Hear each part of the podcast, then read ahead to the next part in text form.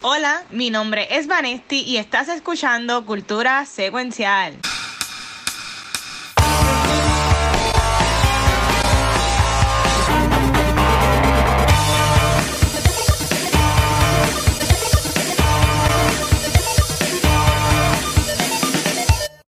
Corillo y bienvenidos a otro episodio de Cultura Secuencial. Yo soy Vanesti y estoy súper excited de estar grabando hoy con ustedes.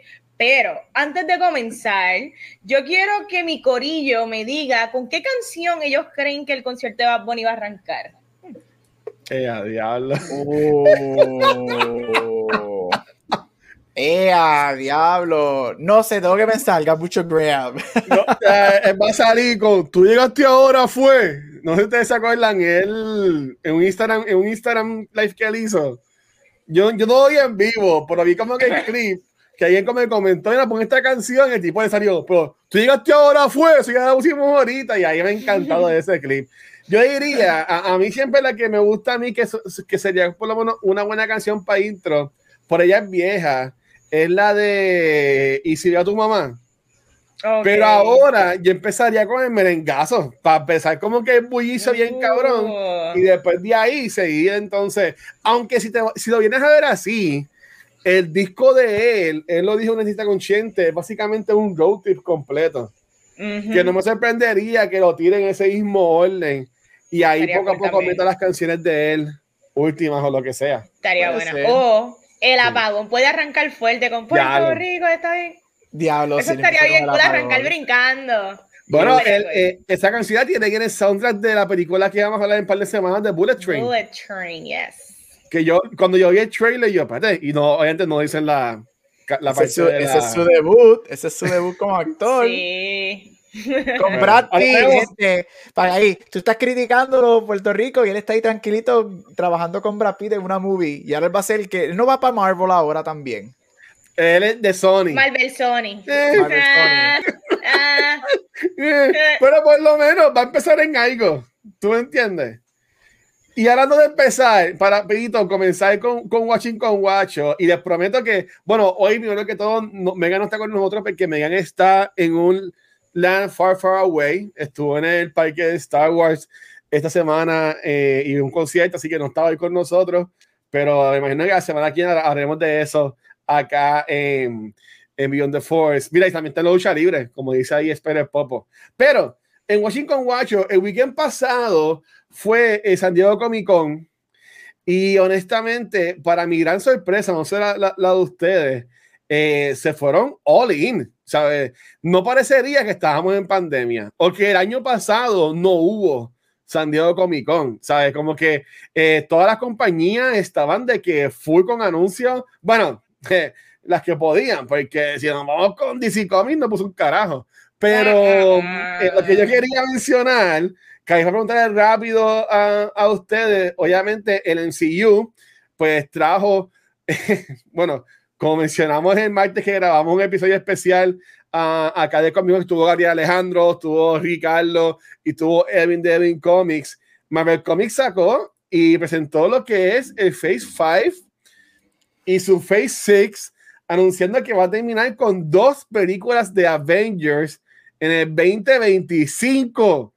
Y si estabas buscando algo para no matarte mañana, además de ir para concierto de Bad Bunny, y entiendes que por lo menos tienes que quedarte vivo hasta el 2025 o a más tardar a diciembre de este año para que puedas ver por lo menos a Black Panther, Wakanda Forever y ver a Namor en todo su esplendor. Y sé que por ahí hay un fanático que ama mucho. Yo amo, a Teno, yo amo a Teno Cuerta. Ay, ese hombre, uff. Yo lo sigo en telenovelas mexicanas y yo lo amo. Yo, yo lo conozco a él en Narcos. Ahí fue que yo lo conocí a él. Sí, también salió en Narcos, ya. Yep. Sí, porque él fue, él fue, era el pana de, de este hombre, de, pero Narcos México. Narcos sí. México era pana del de personaje de Diego Luna, ¿verdad? Sí. Yo creo que sí. Este, pero entonces, yo sé que Van es la DC fangirl y Gabriel pues lleva también en, en, en un hate train con lo que es el MCU por los efectos y por la historia de este Phase 4. Yo fui uno que estaba como de con miedo, pero siempre decía, yo confío que hay un plan. y el gran señor del cielo, Kevin Feige, se paró ahí y nos trajo el plan. ¿Qué piensan ustedes del plan, Esteban Este? Pues mira, yo creo que si, lo, si logos y tener un listado de upcoming movies y series, it's a plan, then bravo. eso es bien malo. Bravo, eso lo puedo hacer yo en un se acabó el episodio. Pero mira qué lindo se ve eso, Vanetti. No es que eso no se ve lindo. Eso lo puede hacer cualquiera de nosotros, plasmar transparent PNGs eh, ahí en la presentación y decir los títulos. Oye, no, no es tirando la mala, no es tirando la mala. Pero, diablo, tan poquito ya esperamos del cine que simplemente con esto esto es suficiente. Oye, yo soy la menos que pueda hablar, yo estoy bien defraudada de DC y todo lo que están haciendo es un asco.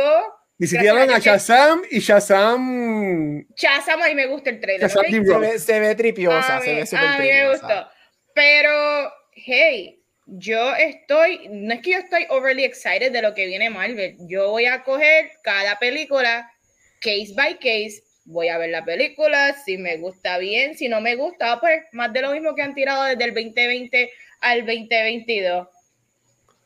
Me pompea porque sí tenemos por lo menos una idea de lo que viene, pero para mí que esto es como que un counter correction porque fase 4 fue una basura y es como que hay que cortar con esto y vamos a tirar un plan bien brutal para no perder la audiencia y no perder los chavos. Así que ha hecho cool, de verdad. Eh, tremendos gráficos eh, en Transparent PNGs. Ustedes son bien malos. ¿Y tú, Gabriel? ¿Qué mira de PNG? sorry, yo tengo que seguir por esa línea. Primero voy con DC. Este. DC, ¿qué carajo te pasó? Aunque el trailer de, de Shazam está súper cool porque I'm sorry, Shazam es una de las mejores películas de DC, I love that first movie y esta la canción de Ninem fue lo que me se gustó. Ve, se, fue, se ve súper tripiosa, eh, me encantó el joke de Fast and the Furious a Helen Mirren, super meta y me gusta que yo no sé nada de Shazam, yo no sé quién caramba son estos dioses, yo no sé nada, pero obviamente ahora los dos estudios están con los dioses porque esas son las nuevas historias, pero me gusta. Este Black Adam, mm, a The Rock la bucharon en stage, así que. Yo en porquería la presentación, el ahí bien pompeo, yo lo vi esta mañana, no lo había visto. Y lo bucharon por, lo de, por el comentario de Superman. Este, así que vamos a ver. Este, de hecho, creo que acaban de confirmar hace como 30 minutos, no sé si lo había visto, que Ben Affleck regresa como Batman en Aquaman 2. Este, ah. ¿Por qué no anunciaron eso? ¿Por qué no pusieron un trailer de Aquaman 2? Exacto. Bueno, porque Aquaman tiene el problema Amber Heard y Flash tiene el problema Ezra Miller. Ellos están... a ella? Pero espérate, ¿Aquaman viene antes o después de la película de Flash? Año que viene, supuestamente es Aquaman. Pero ¿cuál viene antes? Porque la despedida de Ben Affleck era en The Flash. supuestamente, supuestamente, eh, ahí nadie sabe, no sé, no hay fecha, pero acaban de confirmar que Ben Affleck regresa como Batman. Pero, ok, pero vamos a Marvel. Mira, para mí, yo te soy bien honesto. Y yo tengo dos issues grandes, bien grandes. Todos sabemos que Face fue una basura. Y por, I'm sorry, hasta los Marvel. Si, si tú eres un Marvel que te tomaste el culo y lo sigues defendiendo, es, porque eres un pendejo, porque Phase 4 fue una mierda. este, para mí, lo primero, el anuncio de, de la nada porque eso fue de la nada, de cortar Phase 4, para mí demuestra que ellos saben que Phase 4 fue una basura y para mí nuevamente demuestra que no había plan. I'm sorry, no había plan. Y eso de que anunciaron todas estas cosas, ¿Alguien no sabía que iban para Secret Wars? Hello, so aquí no anunciaron nada que no se sabía, no anunciaron ningún proyecto que no se sabía, así que como dijo Vane, I'm sorry, tengo que tengo que mirror her image. Tan bajito están los estándares que nos enseñan un PowerPoint presentation con cosas que sabíamos que venían y es como que la gloria, gente. Pues es lo mismo que han enseñado los otros años la gente ha gozado. Check your standards. Y segundo, mi gran preocupación con esto es Gente, en dos años y medio, dos años, estamos hablando del 2025, en dos años y medio, ellos van a hacer sobre 25 proyectos. no wonder, no wonder por qué ningún proyecto funciona. Porque, por, por no wonder por qué ningún proyecto tiene efectos especiales correctos. No wonder por qué están en este crical con los efectos, con todas las compañías de efectos especiales. Y no wonder por qué las, las historias no están haciendo sentido. Yo no entiendo el por qué el rush de en dos años y medio hacer 25 plus proyectos. Tú puedes extender Secret Wars y dejar Secret Wars para el 2028, 2029 y tener Let It Breathe. No hay ninguna razón por la que tú me vas a dar a mí 25 plus proyectos en dos años y medio. No hay fucking break. Y I'm sorry. Yo no sé por qué están haciendo eso. It looks bad. El Saving Grace, obviamente fue el trailer de Black Panther 2.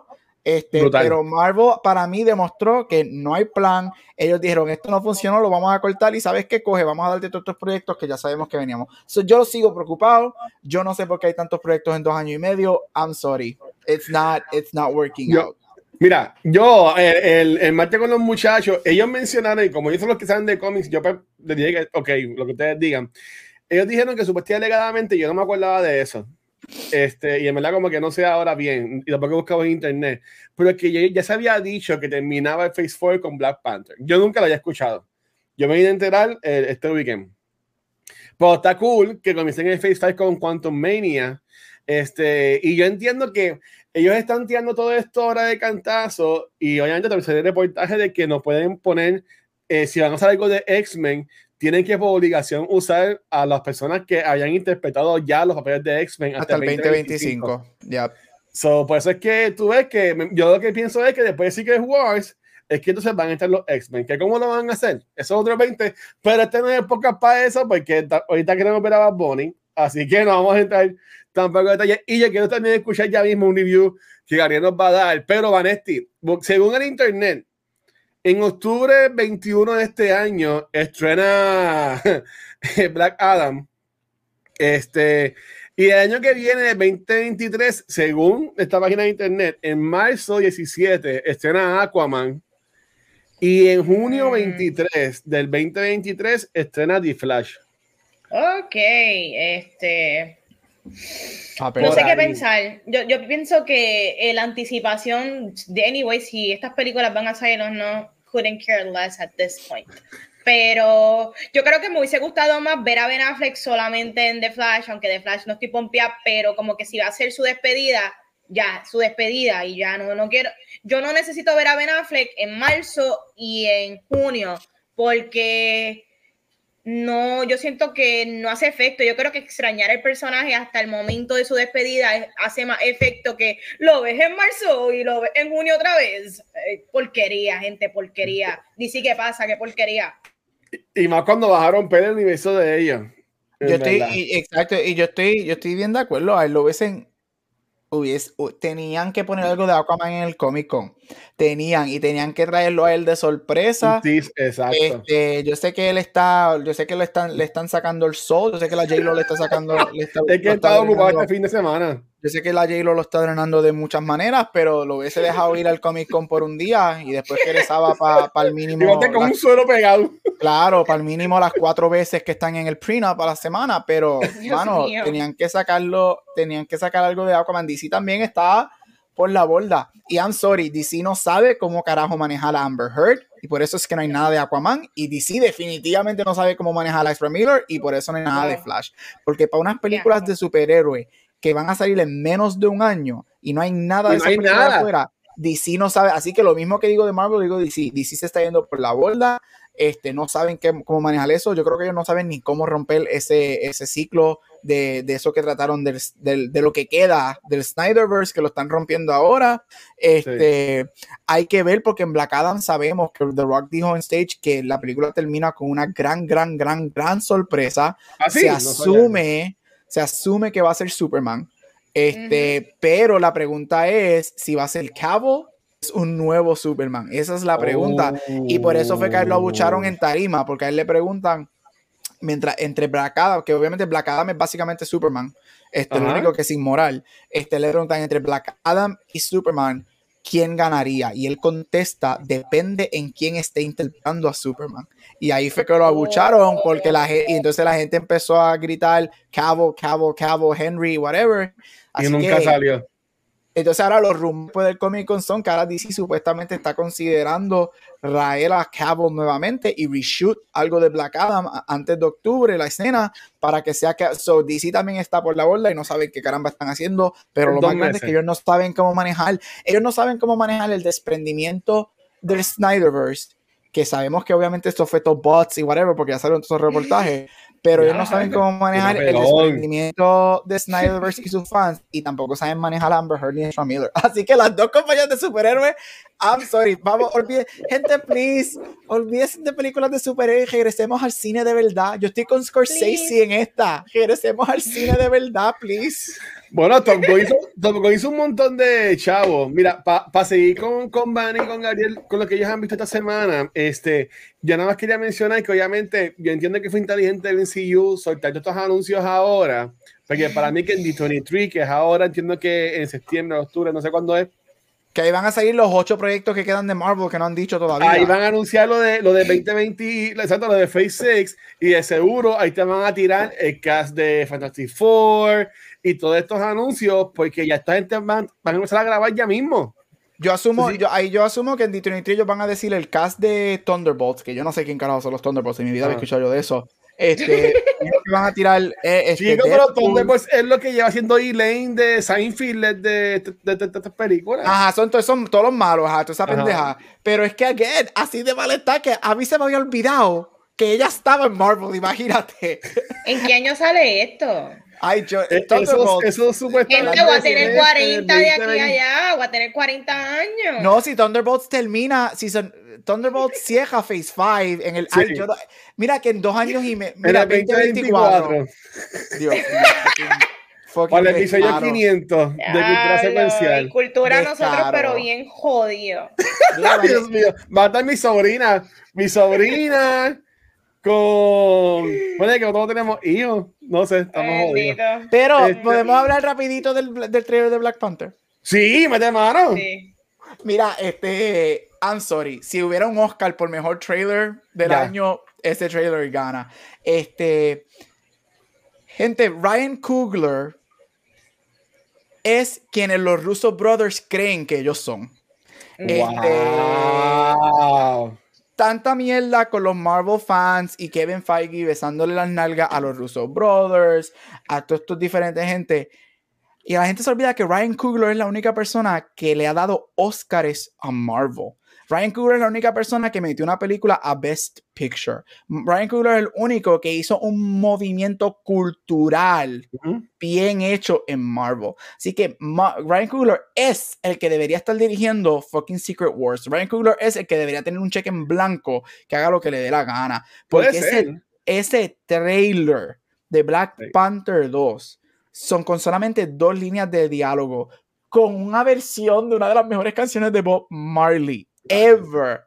Con, de momento entra a Kendrick Lamar. Usted tenga, yo grité, yo aplaudí, yo lloré en ese fucking trailer. La película me tiene ready para lo que venga. Y yo lo digo, Black Panther pudiese, Black Panther 2 puede volver a entrar a los Oscars. No te sorprendas porque se ve espectacular. Y mi traer a los Marvel fanboys, este, que tengo que hacerlo porque ya estoy en ese bote.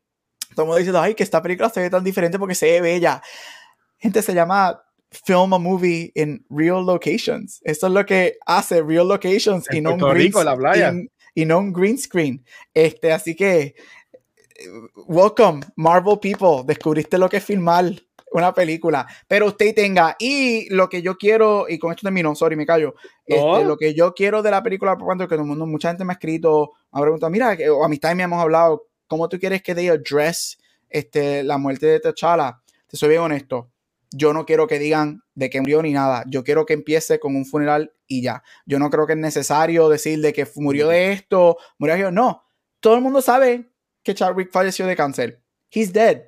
Que me recuerda mucho a lo que hace Glee. Si eras fanático de Glee, lo que Glee hizo cuando Cory Monty Finn muere. El episodio empieza ya él muerto y ninguna razón se dio de que falleció. eso es lo que a mí me gustaría porque yo, entonces eso te, te te man un melodrama que no es necesario. Pero sí es espectacular y vamos a ver si por lo menos una película de Marvel Phase 4 es buena.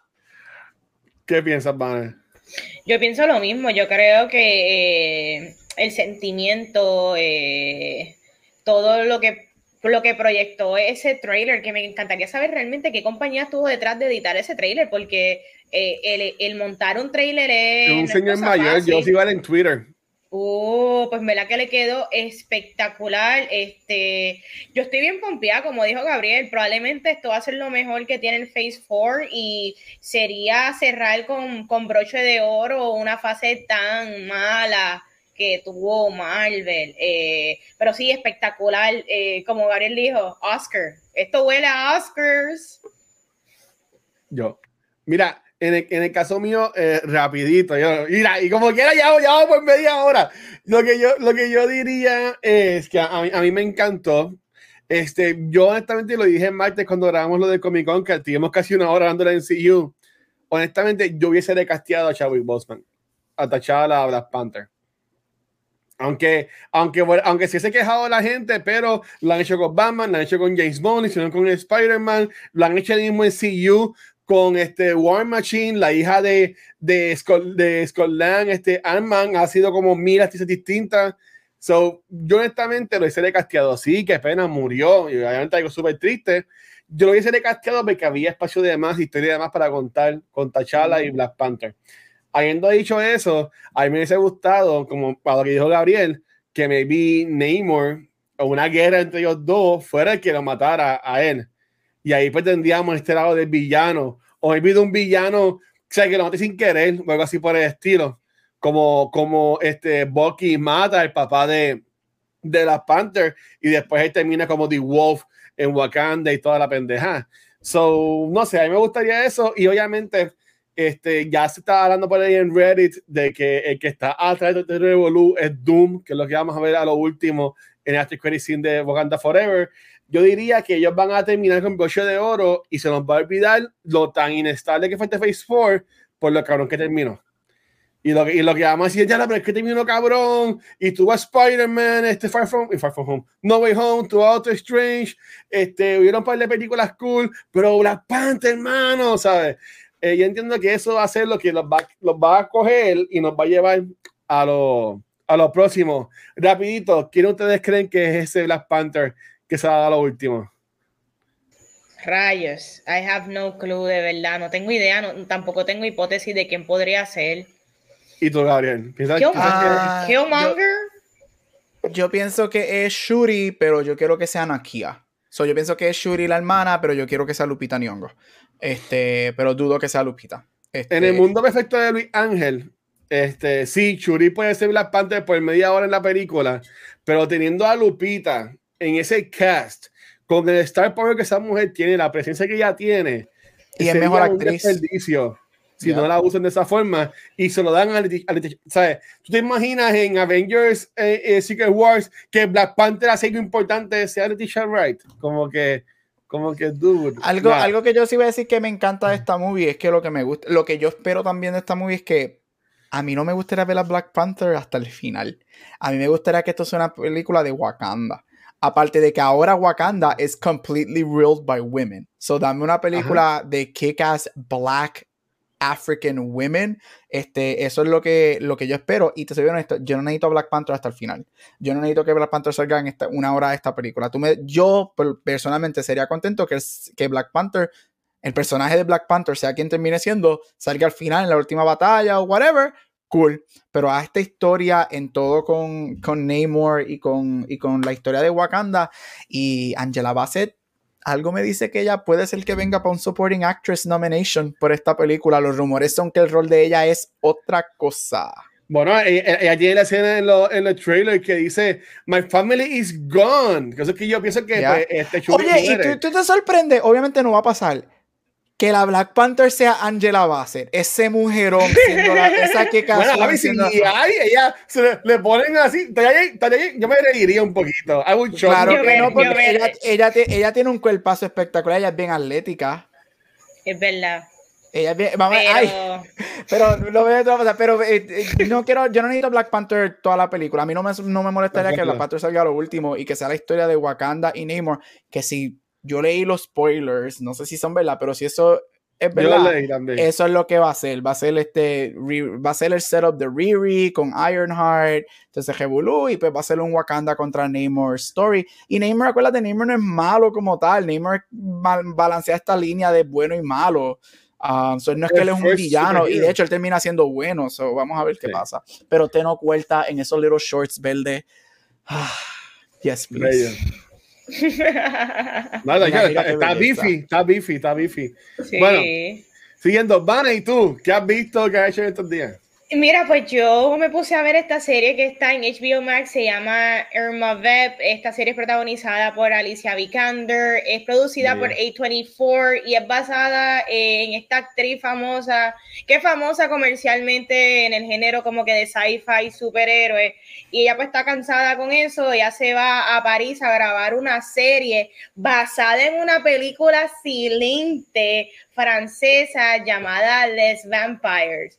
Y mira, está cool porque la, la esta serie es, como que enfocada en lo que es la producción de una película o de una serie y más cuando es una producción de algo que se está adaptando. Eh, y está bien cool como que si te interesa ver ese tipo de contenido, de ver como que estos dramas del director, eh, el costume, eh, dinámicas de los actores. Eh, la, serie habla mucho francés, hay que leer un montón de subtítulos.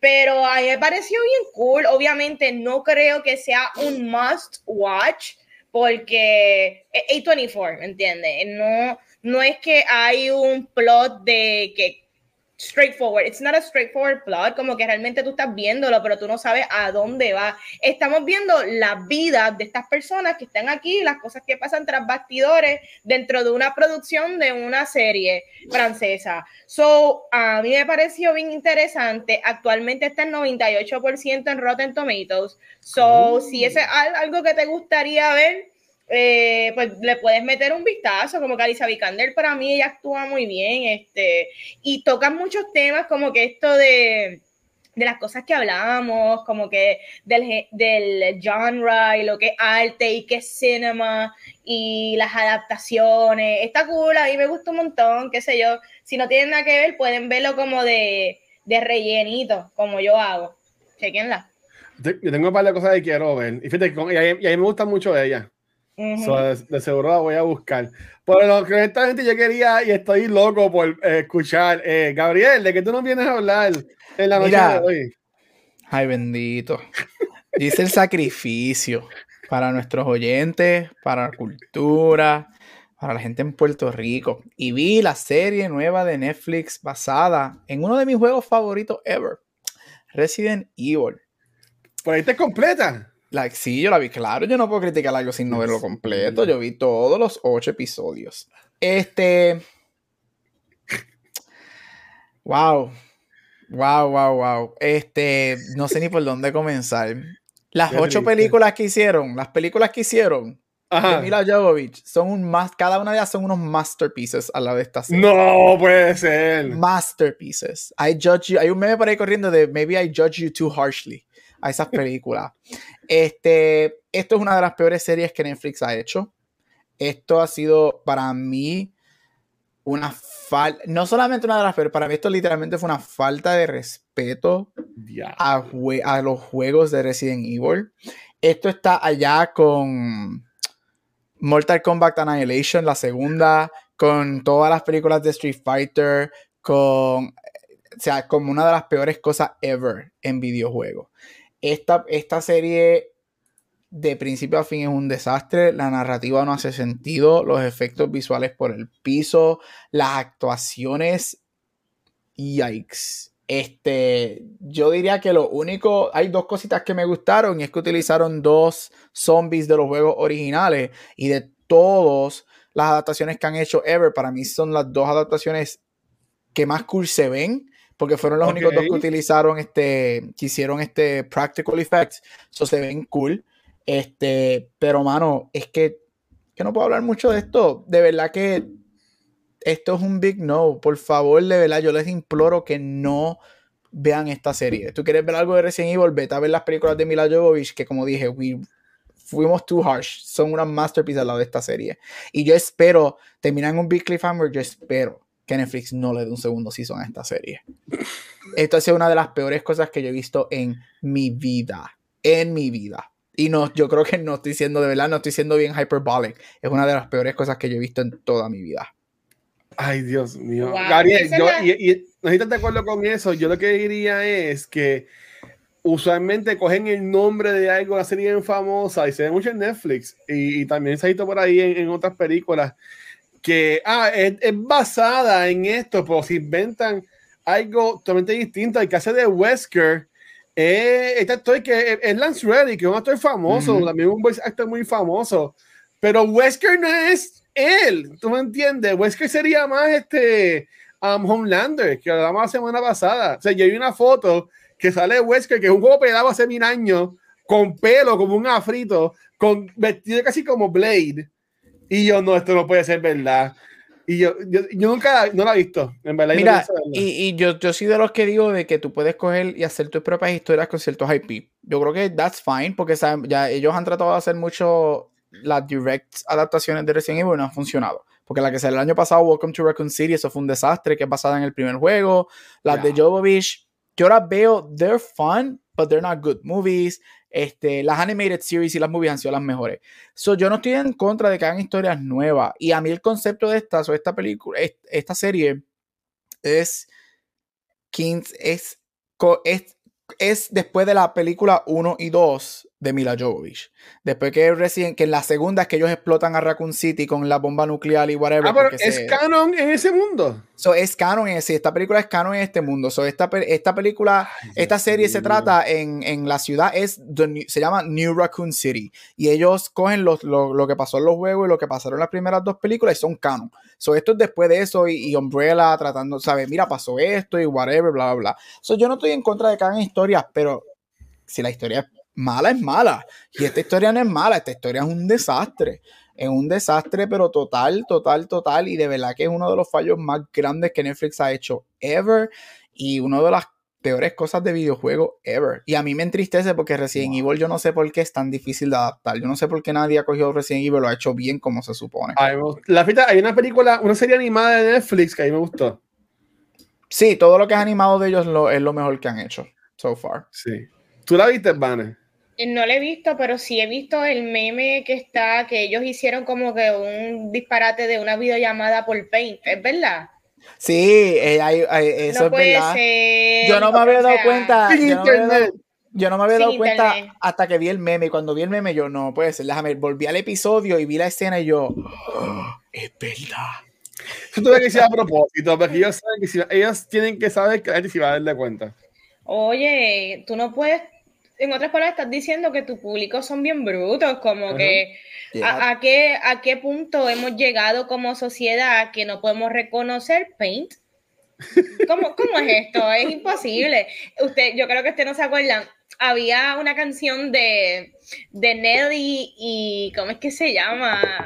La de la de Destiny's Child. Kelly, Kelly ah, Rowland. Ah, el texto por Excel el texto por Excel, o sea, yo se la dejo pasar a ellos porque para los early 2000s, esto de, de mensajería, MSN, eran cosas que se estaban apenas descubriendo. Pero con... ¿Qué tiempo es eso? ¿no? usaron Zoom, no usaron Skype. What? Crazy, crazy. Me, fue que no consiguieron que auspiciar y no, no, lo vamos a poner sin auspicia. Ya. No, y mira, como, como fan de, de, la serie, ellos tienen, again, ellos hacen alusión a las películas, a las primeras dos, hacen alusión a muchos de los juegos, tienen personajes, terminan un cliffhanger con un personaje súper famoso del juego que si hay un segundo sí se sale, digo. Este, pero, que, pero es que, es que, no, no, de verdad no. Yo, yo de verdad, yo estoy diciendo a la gente, por favor, no vean esto para que Netflix no records los views, para que no hagan un segundo season. Pero quién Así sabe. de malo es esto. No, no hay decir quién sabe. Bueno, no sale, es, no sale, es un, un papel que le dejan, el papá le deja una nota a una de las nenas diciéndole go to this person y es Ada Wong, que es uno de los personajes más famosos de los juegos, oh, que salió en una de las películas de Mila. Este, y cosas así. Y salen zombies de los juegos, sale la primera zombie ever. Del, o sea, y, pero no, this is not Resident Evil de verdad. De verdad que esto, uff, pero mm. fatal. Y no es que no sea Resident Evil, es que es mala. Porque si por lo menos fuera una serie de zombies buena, no, mano, pero de verdad que. Peor que Hubie Halloween. Ah, peor, yo prefiero ver Hubie que ver esta basura. Peor que la película de Netflix que nos ha dado casi el mejor episodio de Cultura Secuencial. Wow, impresionada. Como escucha, eh, eh, yo, yo, sigo diciendo, en Anchor está reflejado, Yubi Halloween es de los top que ha cogido más escuchas en nuestros podcasts. ¿Ustedes creen que es relajo? Yo te lo creo, te lo creo, te lo creo, pero jamás entenderé. Como estamos como sociedad, te lo creo. Bueno. bueno, pues Watcher, terminamos watching con Watcher ya. Sí, una hora después, ¿ves? 50 minutos, gente, hay que terminar esto antes de las 10 porque yo voy a ver a Bonnie. Pero, pero, ah. pero, ahora viene el Gabucho Gram con Award Spotlight, que va a estar hablando de uno de los festivales más prestigiosos de cine. Así que yo estoy pompeada, cuéntame.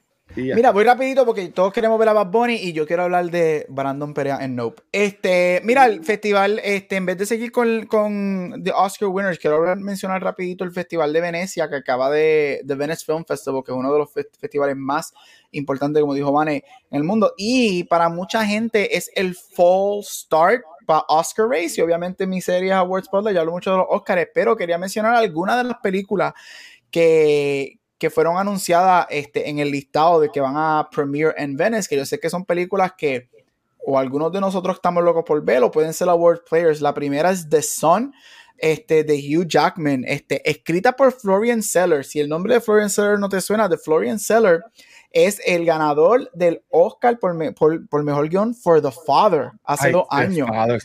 cuando, cuando Anthony Hopkins gana el Oscar de mejor actor, que Anthony Hopkins famosamente le gana a Chadwick Boseman este, por ese rol. Esta es su segunda en esa trilogía que él está haciendo. Primero hizo The Father, ahora hizo The Son. Veremos si la tercera es The Holy Spirit. Este, Dios mío. nunca sabes. Este, estas películas son, no son, no tienen que ver con una y otra, pero sí son parte de esta trilogía que él está haciendo que creo que él le llama The Family Trilogy. Este, esta película Hugh Jackman, Laura Dern, Vanessa Kirby y Anthony Hopkins salen en esta movie. Mm. Este, se espera que sea un awards player. Este, no hay mucho del, del, del plot, no hay, no hay mucho, no hay nada del plot de esta película, pero se espera que este sea el regreso de Hugh Jackman a los Oscars, de Laura Dern, que ganó hace varios años por Marriage Story, y quizás hasta de Anthony Hopkins nuevamente. Este, así que es una de las películas más esperadas. Como dije, si no has visto The Father, que es de él, te la recomiendo. Watcher, yo sé que la vio Vane, no me acuerdo si tú la viste o no. Finalmente la vi. Impresionada. Esa película es otra cosa, así que si The Son es igual que The Father, esperamos gran cosa. Otra que fue anunciada es la película de Martin McDonough, que es de Three Billboards, este, que hizo Three Billboards Outside of Essen, Missouri, es The Banshees of Inisherin, este, una película que también estamos esperando, que es Brendan Gleeson y Colin Farrell. Se espera que también sea un awards player, este, de estos dos hombres que... No, esa no es. Ah. Este, esa es la última, esa es la última, que esa es la grande del festival. Este, que también este, habla de esta amistad de dos hombres que, que rompieron y después se vuelven a encontrar de muchos años. Apparently it's a good drama. Una de las películas anunciadas también que yo sé que Van está esperando muchísimo, al igual que yo, y es el regreso del pairing de Luca Guadagnino y Timothy Chalamet. Y es Bones and All. Bones and All es este coming of age este romance en donde Timothy Chalamet cogió clases por su compañero de y él es un caníbal en esta película. Él hace un caníbal y es de esta historia y, de lo que sucede en, los 80 es basada en los 80 en Estados Unidos. Con Timothy Chalamet haciendo un caníbal, so él cogió pointers de Army Hammer cuando hicieron esta movie, él fue el que lo entrenó para esta película. Leyendo lo este, cancelan. Chacho, este, mira gente, Timothy Chalamet es Oscar nominated actor. Esta es su segunda colaboración con Luca Guadagnino luego de Call Me By Your Name, que es cuando es nominado a, mejor actor. Y Call Me By Your Name para mí es una de las mejores películas de ese año también. Así que estamos esperando este, que esto sea un Big Awards Player y que qué Luca hace con una temática de, de cannibalism. Este, él, él maneja muy bien el horror. Este, él hizo la película de horror hace varios años, que se me olvida el nombre, si me escapa, pero fue muy buena. Suspiria. Suspiria, que para mí yo encuentro que fue excelente película. Así que, sí que va a ser interesante cómo él mezcla el coming of age con el romance y con el horror en esta película. Y Timothy Chalamet comiendo Human Hearts. vamos a ver qué pasa. Este, Tar, otra película anunciada que se espera que sea el big um, vehicle para Kate Blanchett, este, dirigida por Todd Field. Todd Field no hace una película hace 16 años y la última película que él hizo fue nominada película, director, guion, actriz y varias Oscars más. Así que se espera que esto sea un big player. Don't Worry Darling, por fin tiene un, festival donde va um, a premiere, este, que es con Harry Styles y con Florence Pugh, dirigida por Olivia Wilde. El trailer nuevo salió hace una semana I'm ready for it. Se ve espectacular. Me encanta. Y aquí vamos con las últimas dos y las dos grandes de este festival. White Noise, dirigida por Noah Baumbach. Este, si sabes de Noah Baumbach, he's back después de Marriage Story y esta película es con Adam Driver.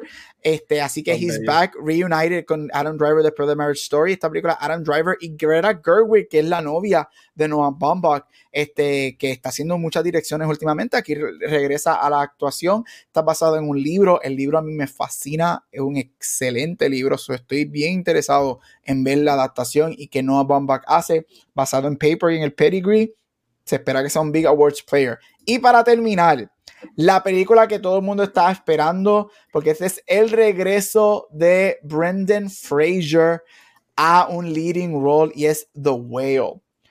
También es dirigida por Darren Aronofsky, que también es el regreso de él desde Mother, este, del 2016. Esta película stars Brendan Fraser, Sadie Sink de Stranger Things. Mm. Hong Shao y Samantha Morton se espera. Yo he leído, yo nunca he visto esto es basado en un play. Este, yo nunca he visto el play, pero sí he leído el play. Este, y esta cuenta la historia de un hombre, de un maestro de inglés recluso gay, de seis, que se reclusa este, y se aparta del mundo y engorda a 600 libras. Y es oh, él volviendo a tener una relación con su hija interpretada por Sadie Sink. Esta, obra es ganadora de Tonys y todo, así que esto se espera que posiblemente sea un huge awards player. Ahora mismo basado en paper y en fotos que hemos visto este es el comienzo del Brenda Sons. Brendan Fraser, que lo conocemos mayormente por The Mommy, George of the Jungle, este, tuvo, tuvo una carrera bien interesante porque en el 2013 él es una de las primeras personas que acusa a un Hollywood producer de um, sexual harassment contra él y él perdió todo porque a él le empezaron a, decirle, ah, pero tú eres hombre, esto no le debe pasar a los hombres, ¿qué pasa? Y él cae en una depresión bien grande, así que este es el regreso de Mr. Brendan Fraser para ahora mismo él es mi frontrunner para el Oscar de mejor actor. Así que si la película es buena y su performance, he could take it. Así que este fue el Slate de Venice. Quería mencionarlo porque yo sé que son varias películas que estamos locos por ver y yo sé que algunas de ellas vamos a terminar hablando de ellas aquí, especialmente en Award Spotlight. Así que estoy ready. Vamos a hablar de nuevo. Preguntas antes de. Mano, Pompeadera, en verdad que este Venice eh, Film Fest viene duro, como que hay par de peliculitas que no tan solo, ¿sabes? No son estas películas raras que la gente dice, Dios mío, ¿de dónde salieron? Como que hay par con un, cast que están salvajes, está bueno. Y este es el primer Venice que es completo en persona desde antes de la pandemia, oh, porque en el 2020 fue completamente este, online, 2021 tuvo un hybrid de online y en persona, porque ahí era este, todavía para, para, Italia no habían salido muchas de las vaccines, así que este es el return de Venice en persona, que estoy loco por verlos a todos llegando en los botecitos, este, desde el comfort de mi casa yo pobre. Wow, oiga, bro, tú puedes pedirme que vayas para allá. Pues mira, ya, hago videos en culta secuencial. Mira, yo nunca sabes. Claro, bueno, yo puedo pedir. Y si me dicen que sí, pero tú me pagas el viajecito para Venecia. Ah, no te tú, tú, vas a pagar, tú vas a pasar la Black Card de cultura para irme para Venecia. Para que Vane, porque yo no voy solo, yo me llevo a Vane. Claro. Porque Taylor, yo tengo que sacarle mira, a con sus trajes en Venecia. Mira que están poniendo el concierto de Bad Bunny, padre. ¿Qué? ¿Vamos para Nope? ¿Eso que están diciendo? Ok, diablo, que vámonos, vámonos, vámonos, vámonos.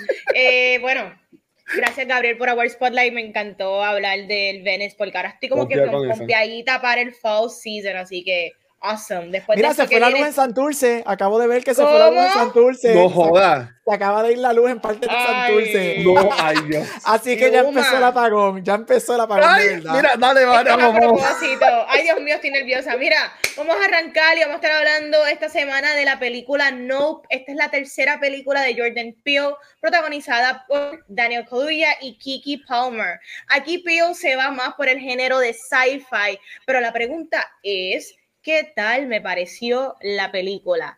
Yo creo que Peele es de estos directores que siempre aportan algo distinto al género que él decide tocar. Y así te gusten o no su película, es difícil no reconocer eso.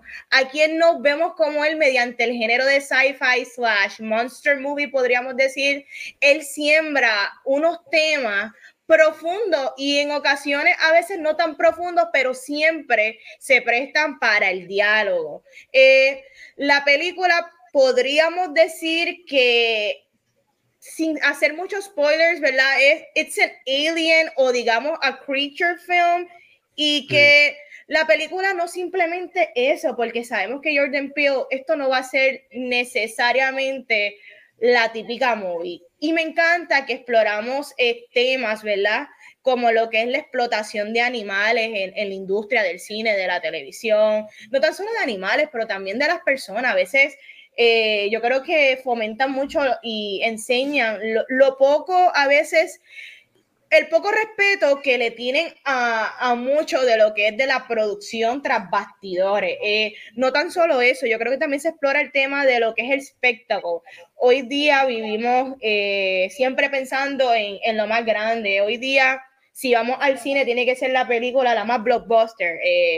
las redes sociales siempre se van a virar los videos más más, más loco, no, porque nos gusta el morbo, nos gustan las cosas que ocasionen un impacto bien grande con nosotros.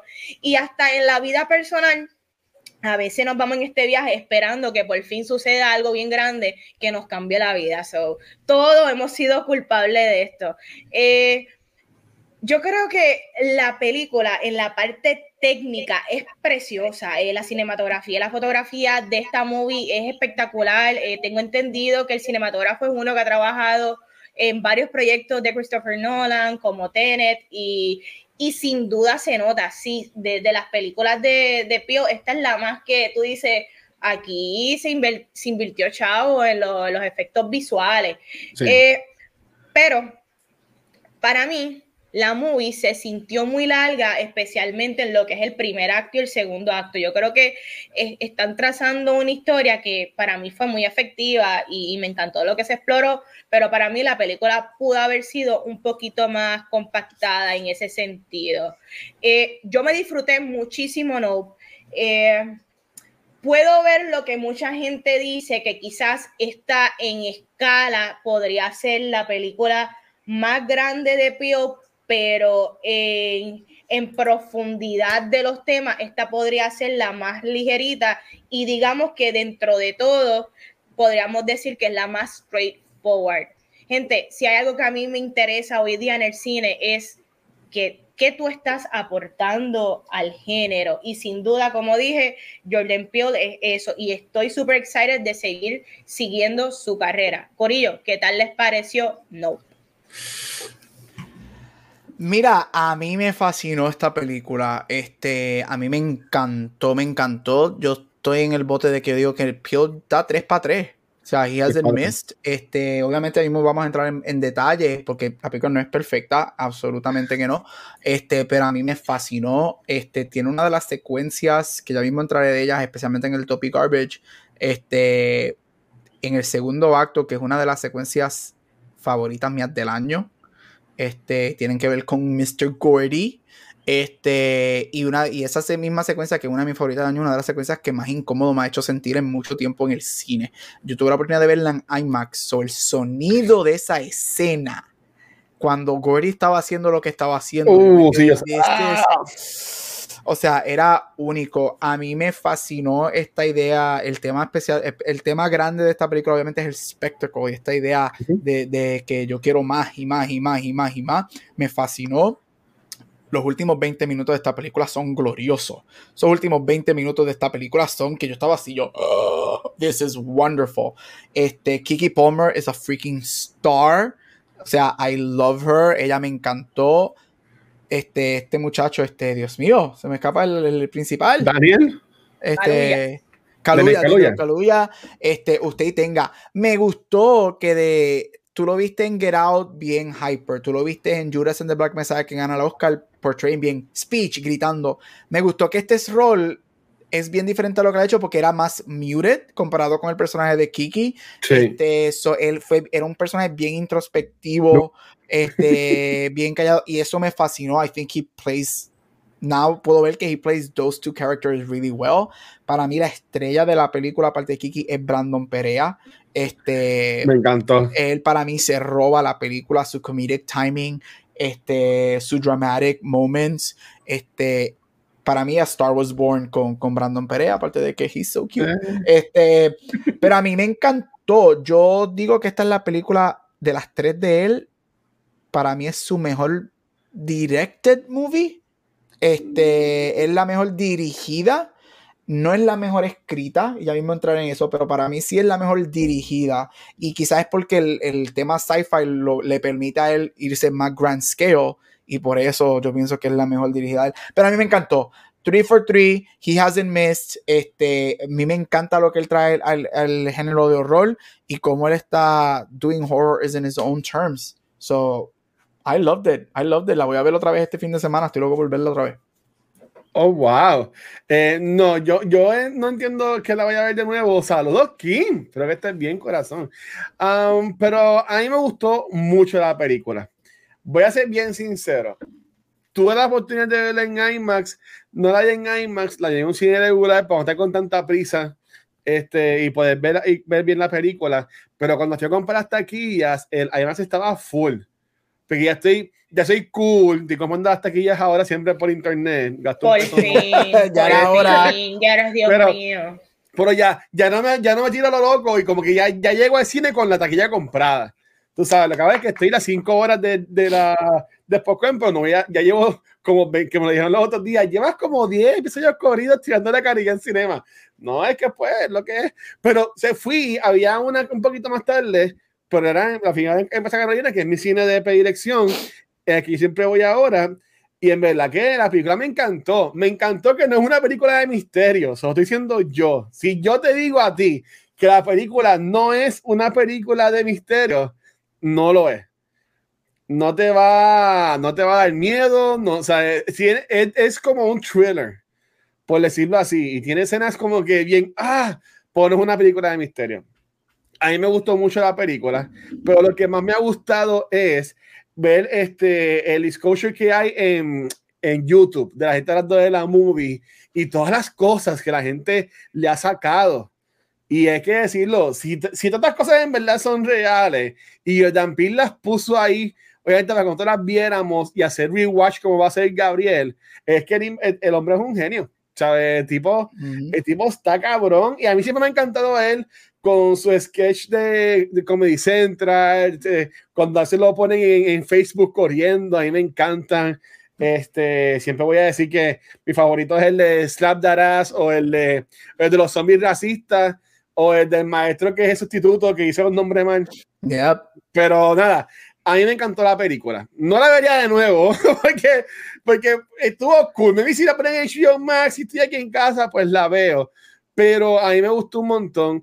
A mí me sorprende que Daniel Kaluuya todavía no sea como que un huge movie star.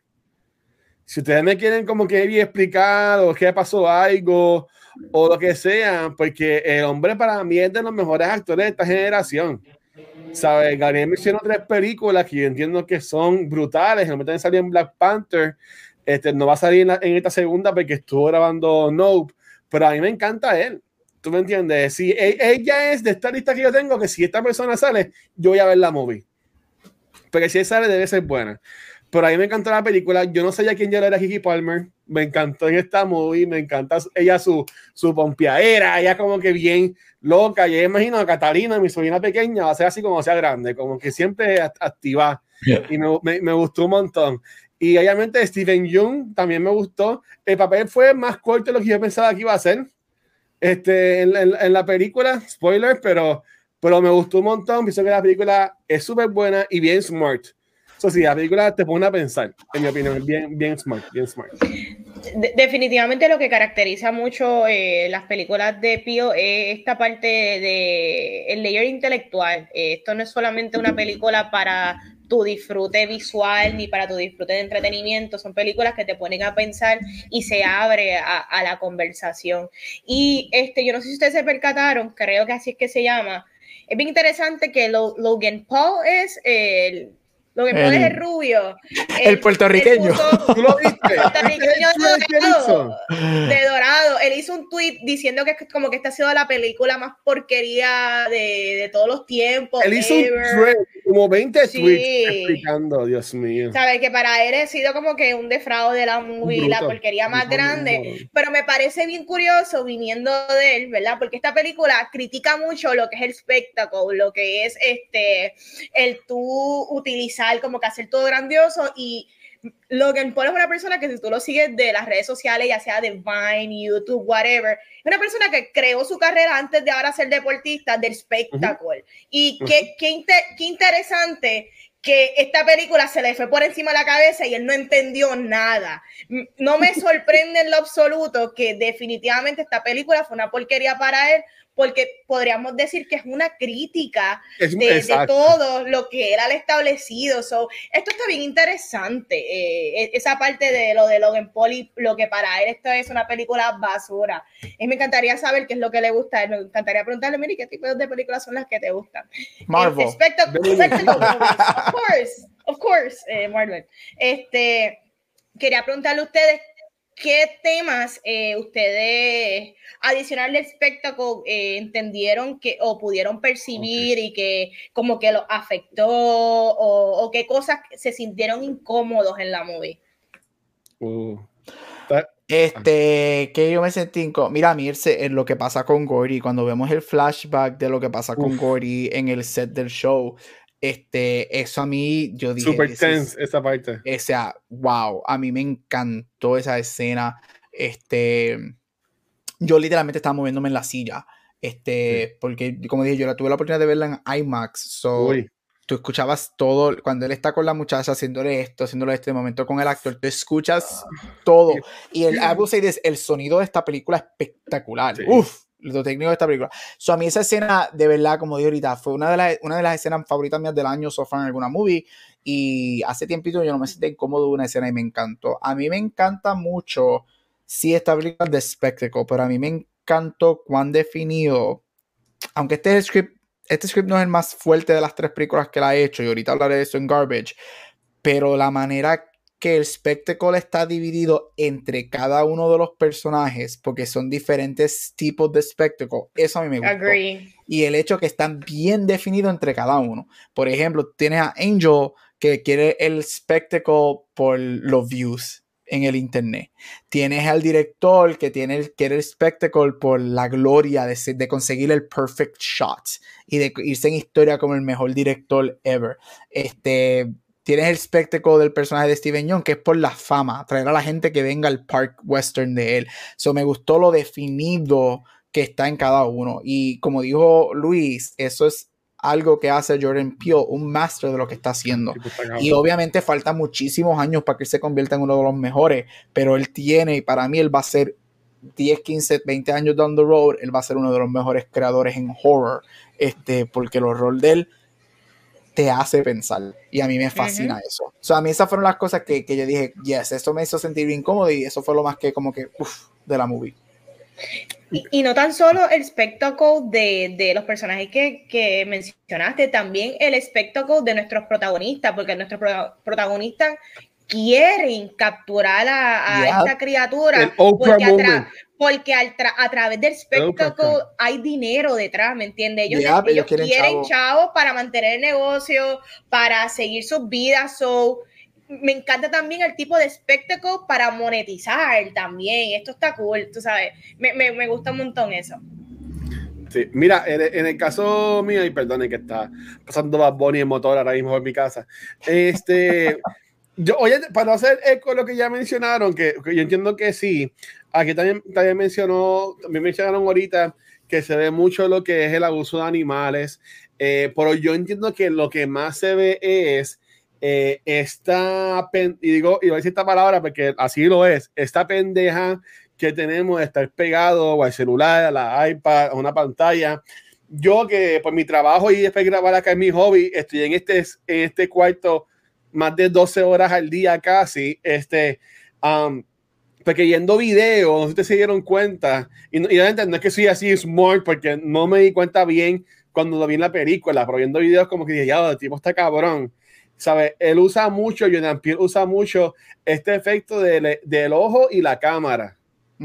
Eh, si ustedes ven este, la, la, pendeja esta de sacar agua, que es lo que ella usa para la foto a lo último de la película, es básicamente una cámara, la, la boca del alien, por decirlo así, es un ojo, y le llamaban los viewers. So, es este mismo consumerismo, este, esto mismo, es, es, nosotros ahora mismo. ¿Tú me entiendes? ¿Sabes? Nuestra gente viéndonos ahora mismo, después nos van a ver, después nos van a escuchar. So, que a mí me, me encantó esa, esa crítica social que él le metió. Y obviamente, si nos vamos a Oz, nos vamos a, a. Ay, Dios mío. ¿Cómo se llama la primera película de él? Get out. Get out. Gracias, Dios mío.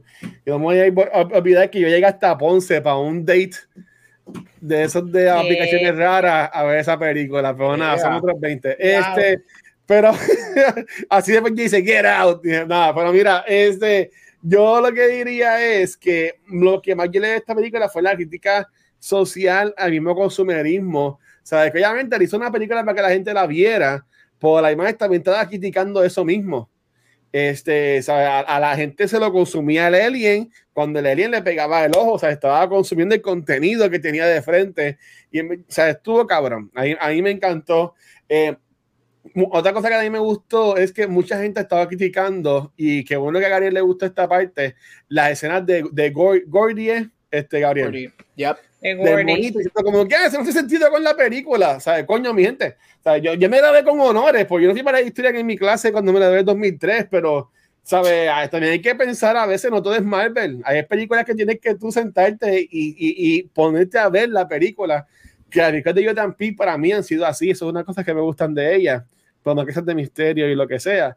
Este, lo de Gori te va enseñando este, esta cosa de, respeto con los animales y la relación que tenemos con ellos, viendo el personaje de, de Oye, que es Caluya, este, obviamente le dice a la hermana como que, ah, que no le puedes mirar a los ojos. No le miras a los ojos, no te va a matar. Tú sabes, como que ese respeto, ese, ese bonding del, del humano contra el animal, esa relación que tiene, como que a mí me gustó mucho. Yo nunca tengo un animal en mi casa, pero como que me gustó mucho como él también lo, lo tocó. Y entiendo que lo hizo bien, bien Smartly. Este, estoy de acuerdo con todo lo que ustedes han dicho, esto de, que, de querer tame the beast o querer controlar la naturaleza o esta fuerza, a veces tenemos que simplemente respetar la situación, respetar lo que está sucediendo y darle para adelante. Este, no, no podemos ponernos siempre a, la defensiva de todo lo que nos rodea. Eh, momento que, que, me incomodó, uno de los temas que, que, que fueron bien sutiles, eh, cuando él al inicio de la película se presenta como, hola, yo soy OJ, este, yo soy el nuevo oh. que está bregando con los caballos.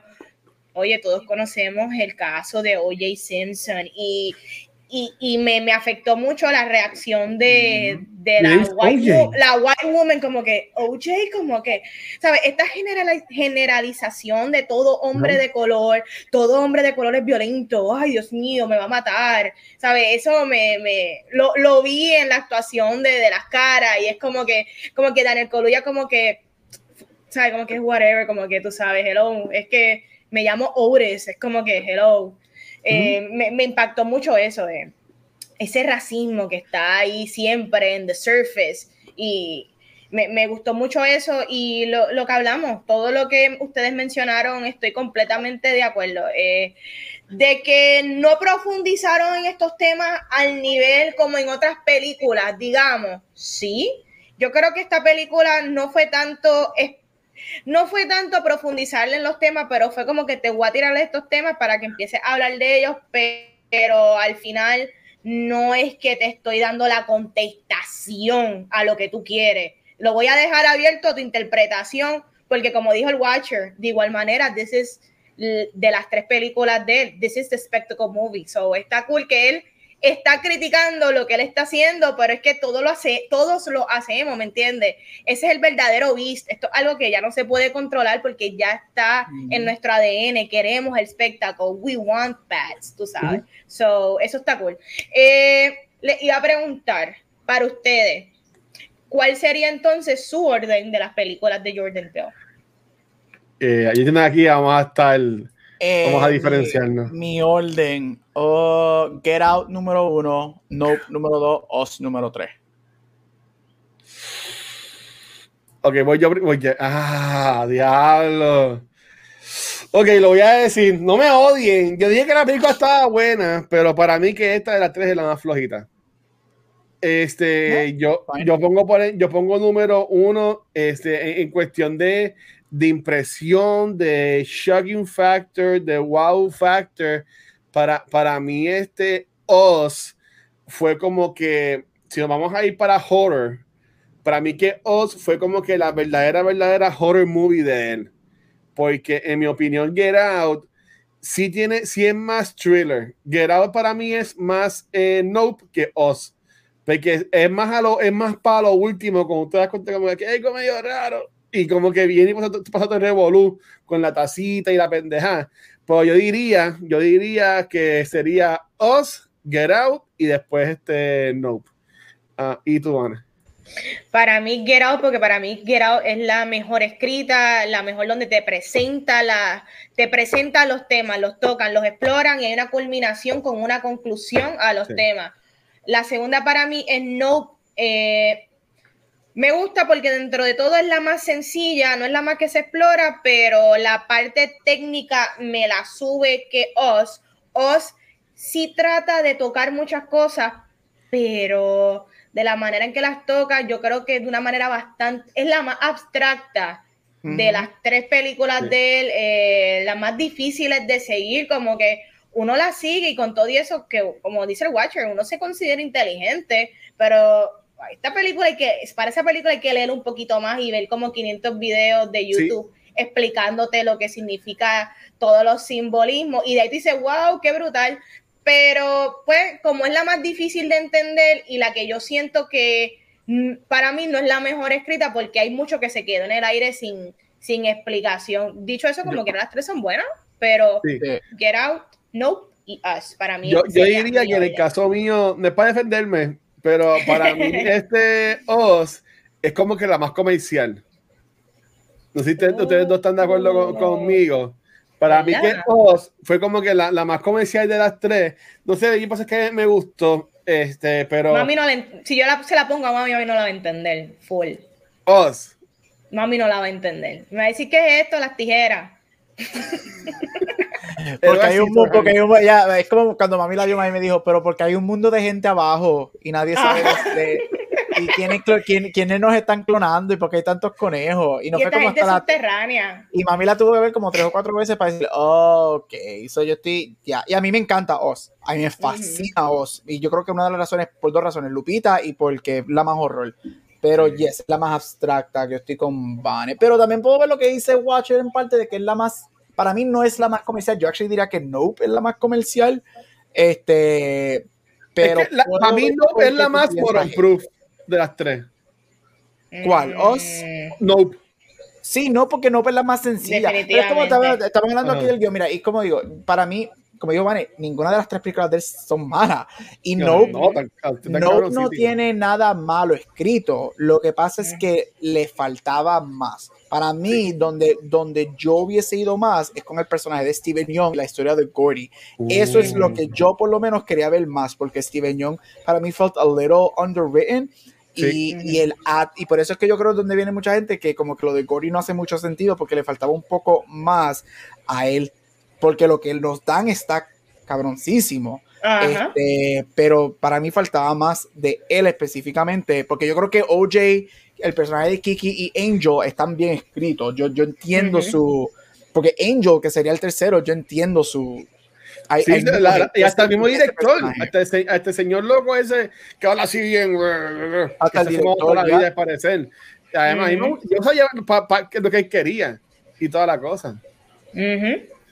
Yo, yo, iba a mencionar, Gary, tú que viste lo de, lo de Yup, eh, es que fue como que este villano que casi no, no usaron, pues que hasta pone a la, a la co-star con la que tú piensas que la mataron en, en, en, en pero cuando se ve que ella, que tenía la camisa con la, con la foto de ella, y cuando se le viento la mueve, se le ve la cara toda figura. Sí, porque se comió, porque en el cine, si tú la ves en IMAX, tú, tú escuchas los sonidos de Gordy comiéndole la cara. Oh. oh eh, sí, y yo estoy contigo. Mira, a mí, me, a mí lo, y a mí me encanta el personaje de Juke porque yo creo que él es, él es, es que Jordan Peele tiene una mente cabroncísima. Él es el ejemplo de que nosotros no aprendemos. Porque él sobrevive lo que sabrá con Gory. Sabemos que él no, él no mira a Gory a los ojos, él se está enfocado en, el, en, el, zapato. Este, que ahí es cuando Gory, ah, ok, él no me está mirando, I don't feel threatened, que de hecho Gory quiere hacer el fist bump con él. Exacto. Este, y ahí es cuando le pegan el tiro a Gory, pero él no aprende. Entonces él se cree que como él tuvo la confianza y la sobrevivencia con un animal, que algo que Vane mencionó y Luis, tú también, este, que esta película también habla de mucho animal rights y me encantó eso porque yo no esperaba que fuese eso. Tienes los caballos, tienes a Gory, tienes el alien que es a beast in its own thing. Él sobrevive eso. Ah, yo sobrevivo esto, yo puedo hacerlo y él piensa que él puede domar a esta criatura, a este alien que nos enteramos que lleva dándole caballo, feeding it for a long time. Por seis meses. Haciéndolo parte de, de su spectacle pero sabes que these are beasts, tú no puedes controlarlo. Y Aquí tú cometes el error de mirarlo a los ojos, lo que no hiciste con Gory, y aquí están las consecuencias. Y por eso es que me, a mí, y me encanta el personaje de él, por eso es que yo me hubiese gustado ver un poco más de ese personaje, que fuera un poquito más para entender su, no para entender porque I got it, pero para que fuera más there. Este, y, ya, pero ese personaje está súper cool. Yo creo que también fue como él anunciaron que sería en esta película, justo cuando estaba en el running, para que si Best Actor o algo así, como que ah, coño, que va, a tener como que más presencia. pues, pues, yo, decía, es como que, eh, va a ser como que el malo. Yo siempre dije, va a ser como que el malo de la y siempre tuve como que esa espinita. y, y, no es que él era malo, es que pues él, él sufre de lo que todos sufrimos, en el sentido de que de repente nos ponemos muy confident y creemos que podemos comernos el mundo y que tenemos todo controlado y de repente, ¡bup! Tú sabes todas las historias de horror que han salido en vía real de los parques como SeaWorld, que las ballenas, las ballenas han matado a un sinnúmero de trainers. Este, son cosas de la vida real. Hubo un caso de, no me acuerdo si fue 2009-2008, que era de esta familia que tenían a este chimpancé, creo que era domesticado, vivían con ellos, era una esta pareja, este, era un chimpancé que era, también salía en anuncios y en anuncios de Old Navy, de Gap y cosas, y de repente un día ese chimpancé ya mayorcito, tenía como 15 años, viene esta señora como que ayuda a la familia, que salió este en Oprah este chimpancé se ha descontrolado, que por todos los años fue súper tame y súper domesticado, se le ha comido la cara a la señora que la ayudó. Mm. Pero ella está viva todavía, está viva, pero volvemos. queremos domesticar lo que no se lo puede. que no se puede. Y eso parece que a mí me fascina esa historia de Gordy, porque él le dice, Gordy se convierte en el espectáculo, o sea, el show, el show era de Gordy y, él se convierte en ese espectáculo en el show. Y, y, lo, lo, tienen de exal, domesticado, vestido como humano, haciendo este revolú. pero al fin y al cabo, ah, explota la, la bomba después del cumpleaños y dice, ah, yo te voy a enseñar lo que ver. Tú quieres un spectacle, yo te voy a dar el spectacle de lo que yo soy capaz, porque sabes que yo soy un animal. Y he goes off on that rampage. Yes. Pero, Gabriel, este, y, también van que yo entiendo que saben más de películas que yo. Este, ahora mismo hay algo así como con animales, porque no se ve tanto como antes. Antes siempre estaba el gimmick de los shows de usar animales y 20 mil pendejas. Y entiendo que no es algo que se ve tanto ahora. Este, me vi también, eso es lo que estaba hablando este yo en la, en la movie. Yo creo que la misma película critican y todo con lo del CGI, ¿verdad, Gabriel? Sí, sí. So, estamos en esta cosa de que queremos efectos este, prácticos y queremos, ¿verdad?, que las películas sean lo más real posible, pero a la misma vez criticamos todo lo que es CGI, que, tú sabes, yo soy una, so, siempre vamos a estar inconformes, siempre vamos a querer lo más real posible, pero volvemos. No hay ningún remedio a esta enfermedad que tenemos todos de que queremos lo más grandioso. No, no hay quien arregle, no hay, no hay quien arregle esto. Este, so, antes de que se acabe el programa, tenemos que hablar del top y garbage, porque tú sabes que eso es lo que nos gusta, hablar de lo que nos gustó y lo que no nos gustó. Yo voy a arrancar con los míos rapidito. Para mí el top, Gabriel mencionó el sonido. Eh, el sonido especialmente cuando eh, se tragaba a las personas, los gritos.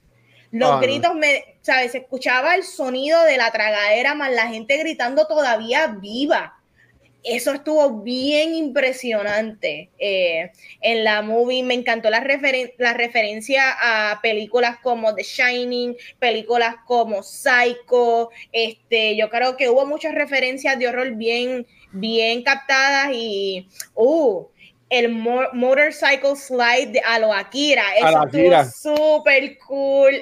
a, mí que, a, mí, que me encantó Akira, ya vamos a Ahí te encanta el anime, gacho, sí, full.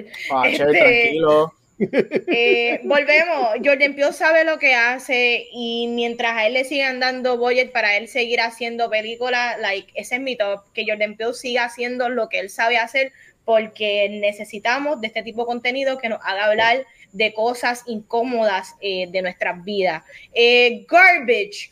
Mm, yo creo que lo que Gabriel dice en cuanto a, a, a Gordy y el personaje de Stephen Young, eh, la película es lo suficientemente larga para haber incorporado eh, más cosas de estos personajes. o no fue por falta de tiempo. Ahí yo creo que entonces es, no te sé decir si es el libreto, no, sé, no te sé decir de la manera en que está estructurada la movie, eh, las prioridades en lo que se quisieron enfocar. Eh, pero de que tiene tiempo, hay tiempo para haber explorado más cosas o para haber explicado mejor a la audiencia el por qué estos personajes están aquí y por qué estas secuencias que te estoy presentando son importantes en la movie. De que nosotros tres lo entendimos, sí, mucha gente no, no me sorprende tampoco que no lo entendieron. So, eso es quizás en mi garbage. Eh, hacer un poquito más de referencia, darle más oportunidad que la audiencia entienda la importancia de lo que le estás presentando.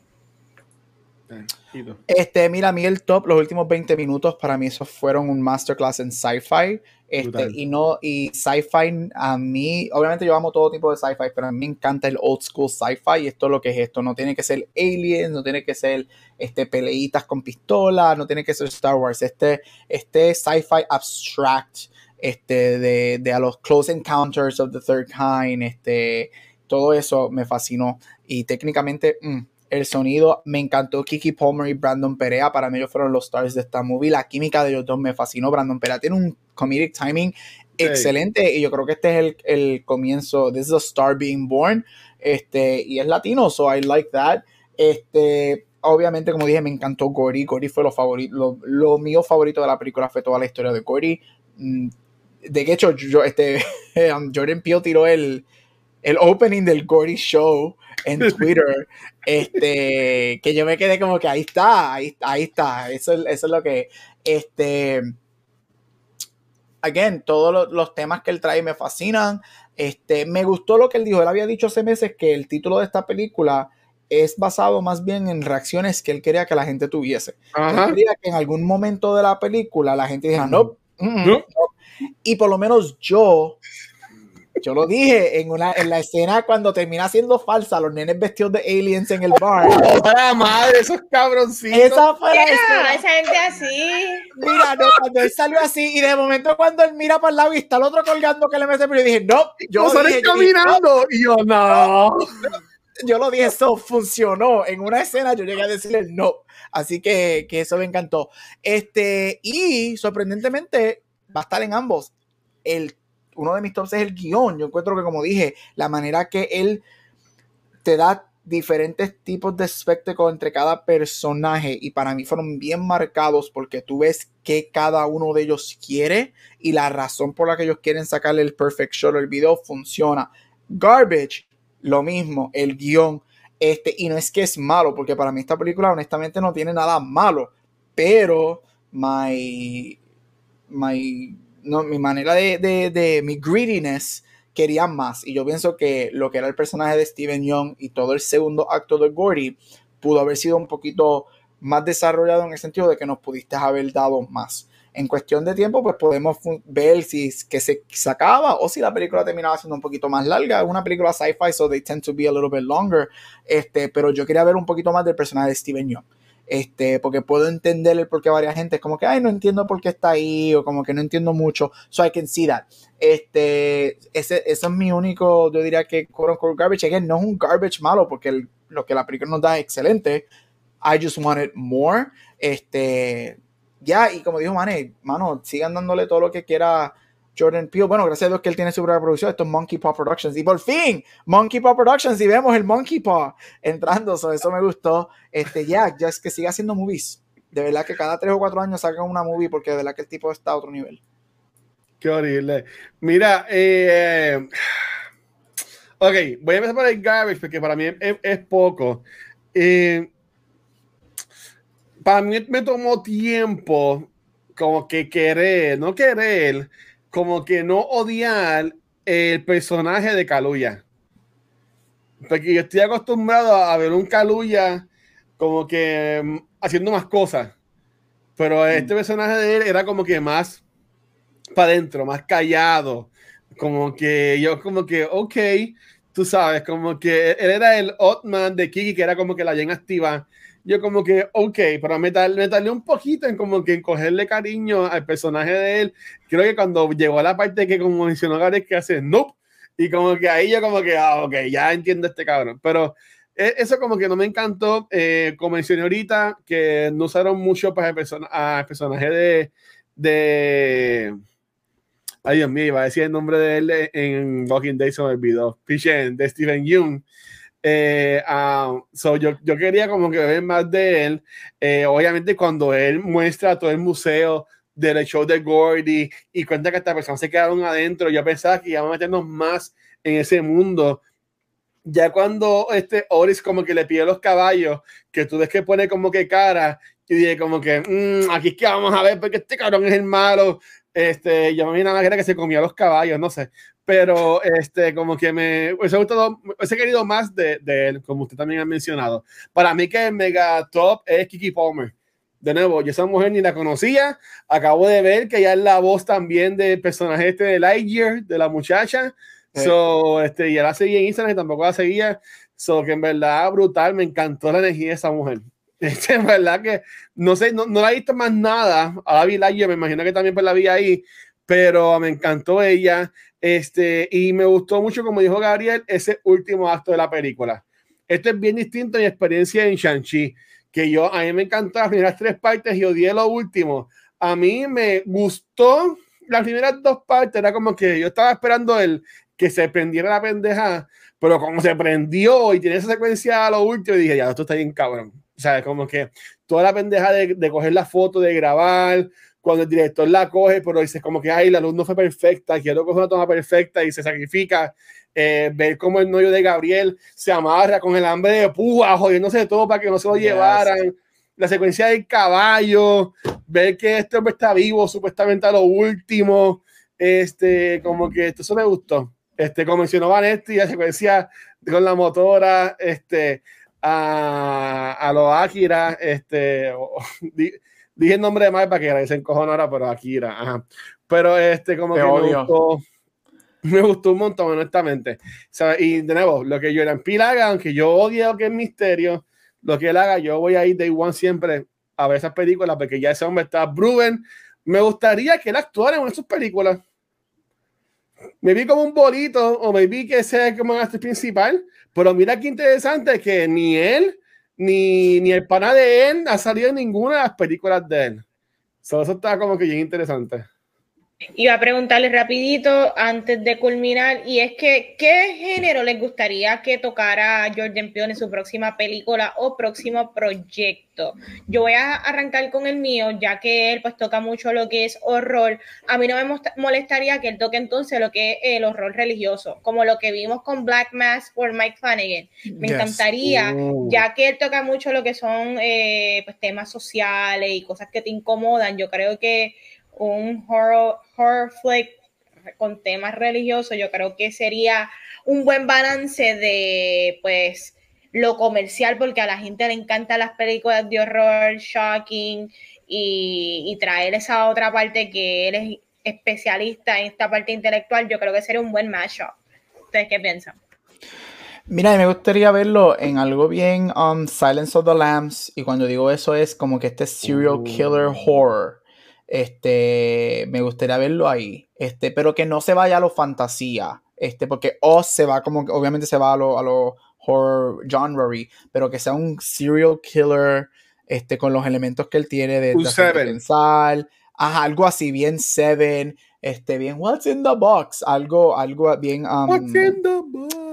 Este, bien, eso. E, eso yo creo que, que, lo haría muy bien, especialmente con los temas que él siempre habla, porque obviamente su number one theme is always race, which I think would be really cool para verlo en ese setting de, de serial killer. So me gustaría ver un serial killer horror movie de él. Yo creo que sería algo bien interesante.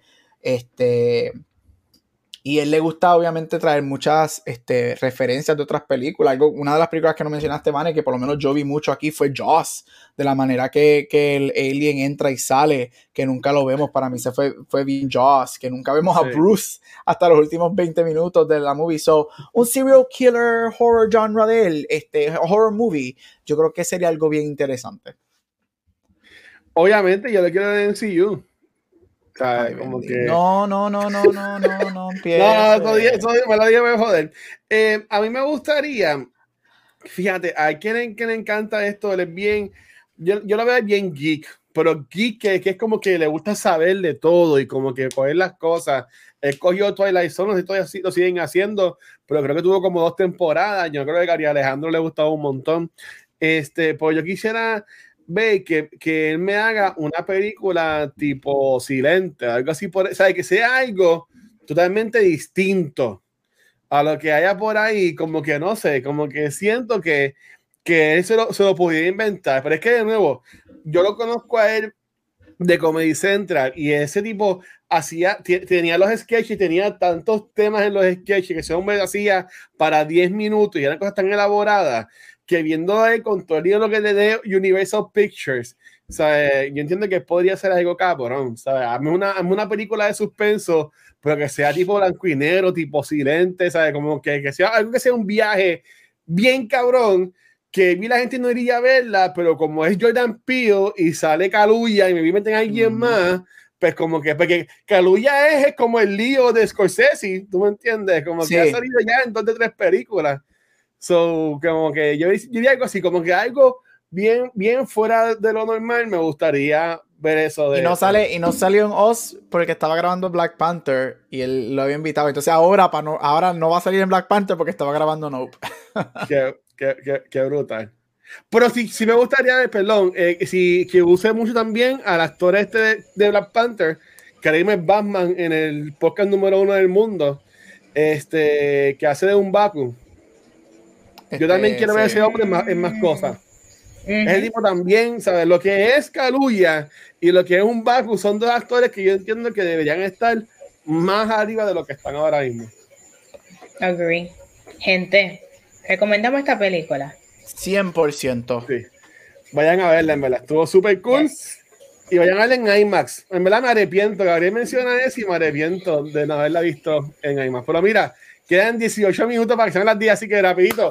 Corillo, ¿dónde lo pueden conseguir? Comenzando con la arena de los geeks. Ahí me consiguen Instagram y Facebook como Vanesti. Dame like, dame share, como siempre, siempre, siempre. Envíenme los besitos. Dímelo, Gabriel. Ahí me puedes conseguir en todos social media como Gabucho Graham. A mí me gusta porque todos hacemos el baile este behind Mira, Corilla, ahí me consiguen como el Watcher en cualquier red social. Esta semana tiramos fue una semana como que distinta acá en Cultura. En martes grabamos un especial, un episodio especial con un par de invitados hablando sobre San Diego Comic Con, que estuvo súper cabrón, duró casi como dos horas. Ayer yo estaba en casa de Rafa y le llegó el Steam Deck, hicimos un unboxing con el Steam Deck. No me pregunten cómo se usa porque yo no sé mucho de esa tecnología, pero estuvo súper cool.